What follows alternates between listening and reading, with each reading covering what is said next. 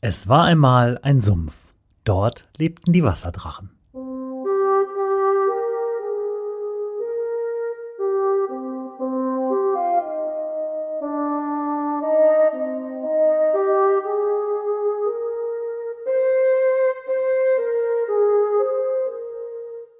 Wo die Wasserdrachen wohnen. Folge 21. Herr Sertürner und das Morphium.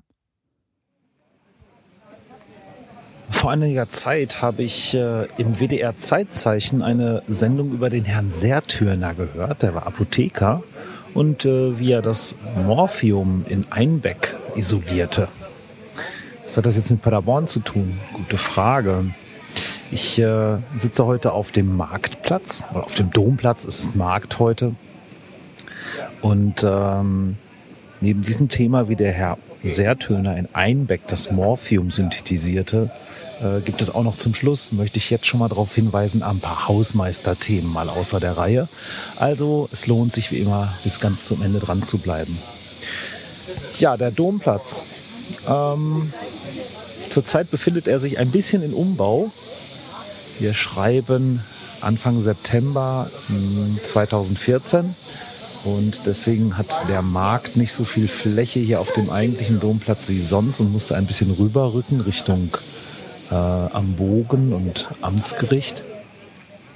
Deswegen ist der Blick relativ frei von hier aus auf ein weißes Haus, das am oberen Ende, am oberen Rand des Domplatzes steht, ähm, das seinerzeit, und wir reden jetzt vom Beginn des 19. Jahrhunderts, die äh, Kramische Hofapotheke war.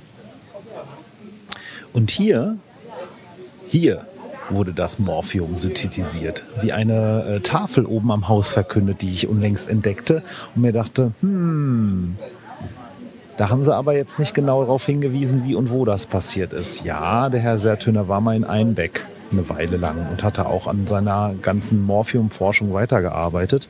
Aber so richtig hier, hier am Marktplatz in Paderborn, begann eigentlich die entscheidende Wende in der Arzneimitteltherapie und vor allem der Schmerztherapie. Tja, der Herr Sertürner, Friedrich Wilhelm Anton Sertürner, geboren am 19. Juni 1783 in Neuhaus, äh, als Sohn eines Landvermessers, wollte eigentlich selber Landvermesser werden, so wie sein Vater, aber da der sehr früh verstarb, da war der Friedrich Wilhelm war da gerade mal 15 Jahre alt. Äh, wurde es dann nichts mit dieser Ausbildung, für die man nämlich hätte ein Studium haben müssen. Und äh, so wurde der äh, junge Herr Sertürner Apothekergehilfe oder Apothekerlehrling ähm, in dieser Apotheke, die hier mal war am Marktplatz. Ähm, und äh, hat dort seine Ausbildung gemacht. Dafür brauchte man damals noch kein Studium, sondern es war einfach ein Lehrberuf. Und äh, so fing er also in der Kramerschen Hofapotheke an als Apothekergehilfe. Da hat er auch äh, dann mit äh, Auszeichnung seine Ausbildung abgeschlossen und äh, war vielseitig interessiert und hat nebenher auch noch ganz andere Dinge beforscht. Ja, wie kam es jetzt zu der Entdeckung äh, des Morphiums? Ja, man muss sich eine Apotheke am Beginn des 19. Jahrhunderts muss man sich noch anders vorstellen als heute. Das war äh, natürlich neben allerlei Arzneimittel, die es gab, die meistens aus irgendwelchen Pflanzenstoffen hergestellt waren, war das immer noch mehr äh, Alchemie als wirklich Labor, was da gemacht wurde. Es gab allerlei Wundermittel noch und ähm, daneben aber auch verschiedene Dinge, sowas wie Obstbrände, Liköre, äh, Hustenpastillen, Pastillen, getrocknetes Obst, ähm, Süßwaren teilweise. Also war so quer durch den Garten. Und äh, in dieser Apotheke unter einfachsten Mitteln hat äh, Herr Sertürner mit Opium experimentiert. Das war damals eins der Arzneimittel überhaupt. Opium ist äh, getrockneter Mohnsaft vom, vom Schlafmond, von den unreifen Kapseln des Schlafmonds. Und äh, das Problem dabei war, dass die Wirkung sich nie so genau abschätzen ließ. Bei dem einen funktioniert es, bei dem anderen nicht. Man konnte das nicht vernünftig dosieren. Äh, hing halt auch immer vom Ausgangsstoff ab, von der Sorte des Monds. Und äh, das war alles so ein bisschen unkalkulierbar. Und damals kam gerade in Mode ähm, wirklich empirische Experimente zu machen, um auszuprobieren, was passiert hier eigentlich und das wirklich ganz akribisch zu verfolgen, äh, was geht hier vonstatten. Damals äh, begann das auch so richtig mit der chemischen Forschung an und für sich. Das wurde hier unter äh, zwar State of the Art, aber aus heutiger Sicht mit einfachsten Mitteln wurde dann geforscht. Und äh, den Herrn Sertöner interessierte doch sehr, was denn das, wie er das nannte, das schlafmachende Prinzip des Opiums sein könnte. Und äh, er hat äh, alle möglichen Versuche angestellt, äh, hat das Opium aufgekocht und destilliert und gefiltert und hier und da und ist eines Tages drauf gekommen, dass der graue Rückstand, den er in seinem Destillierkolben hat, dass da diese schlafmachende Wirkung drin steckt.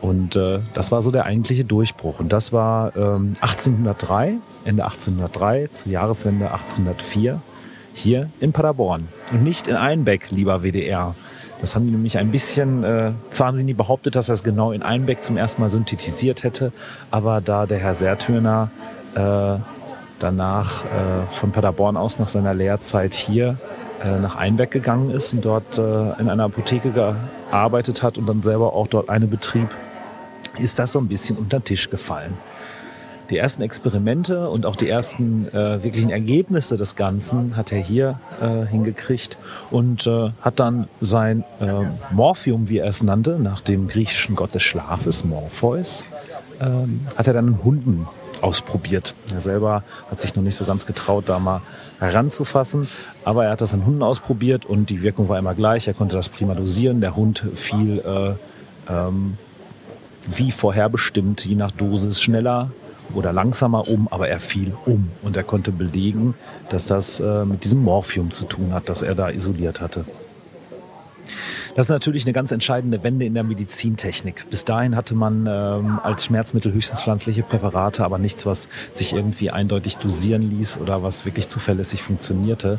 Ähm, und äh, man hatte auch dann natürlich in diesen Pflanzenextrakten äh, immer irgendwelche Mischungen von Wirkstoffen, aber man hatte nie den reinen Wirkstoff an sich. Und äh, der Herr Sertöner begründet damit eigentlich so, ja, pharmakologische Wirkstoffkunde.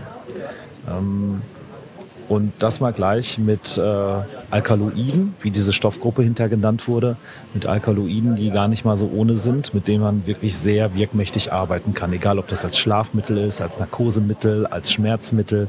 Es gibt auch noch andere ähm, Alkaloide im Opium, wie zum Beispiel Codein, das prima Hustenmittel ist.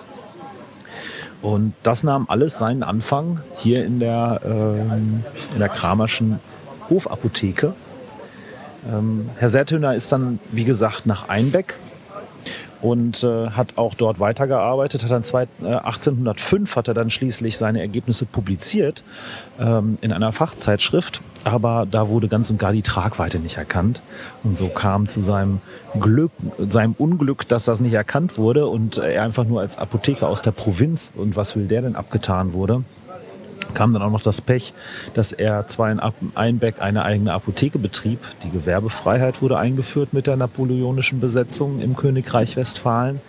Aber 1813 wurde das alles wieder mit der Restauration kassiert. Er hat seine Apotheke verloren. Es gab mächtig Ärger. Er hatte kein Geld. Und äh, naja, die ganze Morphium-Geschichte war auch irgendwie so ein bisschen verpufft. Ähm, erst 1817 dann in einer zweiten Publikation in den Annalen der Physik und über den Umweg über Frankreich, weil ein französischer äh, Chemiker diese Publikation gelesen hat, wurde überhaupt so der, äh, der Chemie und und äh, Arzneimittelwelt überhaupt mal bewusst, was für eine bahnbrechende Entdeckung hier gemacht wurde. Und äh, es gab auch etwas Ruhm. Er wurde, seine, seine Publikationen wurden als ähm, Dissertation anerkannt und er wurde zum Dr. Phil und wurde aufgenommen in verschiedene akademische Zirkel. Aber so richtig kaufen konnte er sich davon auch nichts. Und er nagte halt ziemlich am Hungertuch nach dem Desaster in Einbeck mit der Apotheke. Und ähm, erst durch eine glückliche Heirat, ich weiß nicht, ob die Ehe glücklich war, aber zumindest finanziell war sie für ihn so glücklich, dass er durch diese Heirat mit der Mitgift dann tatsächlich eine Apotheke nochmal kaufen konnte in Hameln. Tja, zwar war der Herr Sertürner damit äh, ein bisschen äh, rehabilitiert, aber ähm, er war auch ein bisschen verbittert darüber, dass seine Erkenntnisse äh, nicht so gefeiert wurden oder nicht so akzeptiert wurden, wie er das eigentlich erwartet hätte. Und äh, neben seiner Gichterkrankung plagt ihn auch so, so die Depression. Und äh, was macht jemand, der das Morphium erfunden hat? Naja, er therapiert sich mit dem Zeug selber. Und äh, Vielleicht war er einer der ersten Morphiumsüchtigen überhaupt in der Geschichte. Er ist jedenfalls dann ziemlich verbittert äh, in Hameln 1841 gestorben, relativ jung. Aber, wie gesagt, das Morphium wurde hier in Paderborn, hier am Marktplatz zum ersten Mal synthetisiert. Wieder ein Punkt mehr auf der Liste von Dingen, die in Paderborn erstmalig geschehen sind oder die einfach mal Tragweite für den Rest des Planeten haben und es kommt aus Paderborn. Und äh, fiel mal wieder ein bisschen unter den Tisch. Aber ich hoffe, ich konnte hiermit ein bisschen aufklären, wie und was und wo. Falls ihr das kommentieren wollt, frage ich, äh, wünsche ich mir natürlich immer äh, Einträge auf dem Blog. Das könnt ihr machen unter wasserdrachen-podcast.de und dann unter dieser Folge. Oder äh, schreibt mir, wenn ihr das da nicht öffentlich stehen haben wollt, eine E-Mail an mail at wasserdrachen-podcast.de und äh, wir quatschen ein bisschen. Außerdem habe ich ja noch weitere Hausmeisterthemen, wie versprochen. Es sind nämlich ein paar lustige Sachen passiert. Seit einiger Zeit, nämlich seitdem ich aus dem Urlaub gekommen bin, habe ich äh, auf meinem Tisch ein Pada Nerd T-Shirt liegen. Der eine oder andere kann sich vielleicht erinnern, dass äh, Elias und ich bei der Pada Folge Witze über Pada Nerd gemacht haben und dann gab es dann ein bisschen hin und her, auch in den Kommentaren. Und ein Nico, den ich nicht näher kenne, der betreibt einen kleinen T-Shirt-Online-Shop äh, unter kavenzmann.jimdo.com. Ja, der hat mir versprochen, er macht mir ein Para-Nerd-Shirt und daraufhin habe ich gesagt, dann lade ich dich auf eine Bootstour ein. Jetzt komme ich aus dem Urlaub und da liegt ein Para-Nerd-Shirt. Ich äh, hau mal gleich ein Foto davon äh, in die Show Notes. Könnt ihr euch das angucken, wie das aussieht. Nico, wenn du das hörst, ich würde gerne mit dir diese Bootstour machen. Bitte melde dich mal bei mir und gib mir mal deine Kontaktdaten oder sonst irgendwie, damit wir auch tatsächlich Boot fahren können. Das wäre echt toll. Außerdem, äh, wenn wir schon dabei sind, äh, Kontaktaufrufe. Neulich kam ein Philipp bei mir ins Büro und wollte sich einfach mal für die Wasserdrachen bedanken. Das war total toll. Und ähm, wir kamen so ein bisschen ins Gespräch über ähm, verschollene Orte in Paderborn und ich äh, plane gerade eine Folge, da wird es um verschollene Clubs gehen. Ähm, und Philipp erzählte mir von einem verschollenen Club an der Detmolder Straße.